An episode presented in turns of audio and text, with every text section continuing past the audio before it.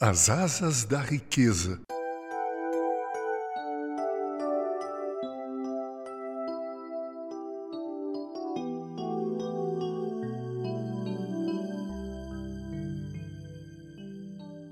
Contam que Alexandre o Grande pediu que em seu funeral suas mãos abertas ficassem à vista.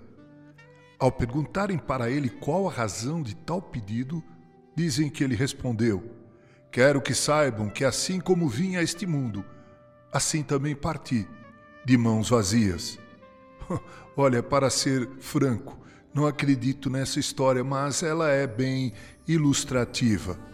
Em Provérbios 23, versículos 4 e 5, lemos: Não te fatigues para seres rico, não apliques nisso a tua inteligência, porventura fitarás os olhos naquilo que não é nada pois certamente a riqueza fará para si asas, como a águia que voa pelos céus. Zaqueu parece ter entendido isso ao receber Jesus em sua casa. Ele estava disposto a se desfazer de grande parte do seu patrimônio, porque encontrou em Cristo o bem mais precioso que a alma humana anseia receber. Na parábola do rico e do mendigo Lázaro, fica evidente essa verdade das mãos vazias. Nela, Jesus afirma que morreu tanto o mendigo quanto o rico. O sepultamento do rico pode ter sido um luxo e o do mendigo um lixo, mas ambos estavam na mesma condição, ou seja, mortos. A diferença estava no destino de suas almas, simplesmente porque um colocou sua segurança e vida na sua riqueza e o outro nas palavras de Moisés e dos profetas.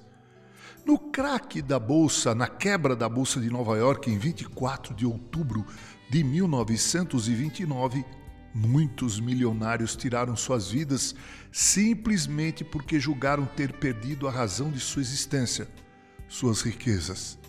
Dizem que o armador grego Onassis morreu amaldiçoando a vida, mesmo tendo vivido de forma esplêndida e abastada.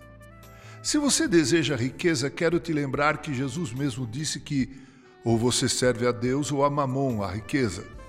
Os dois é impossível servir. Paulo parece ter dado um golpe final naqueles que anseiam pelas riquezas. Ele escreveu ao pastor Timóteo: Abre aspas, de fato, grande fonte de lucro é a piedade com o contentamento, porque nada temos trazido para o mundo, nem coisa alguma podemos levar dele tendo sustento e com que nos vestir, estejamos contentes. Ora, os que querem ficar ricos caem em tentação e cilada em muitas concupiscências insensatas e perniciosas, as quais afogam os homens na ruína e perdição. Fecha aspas, 1 Timóteo 6, de 6 a 8.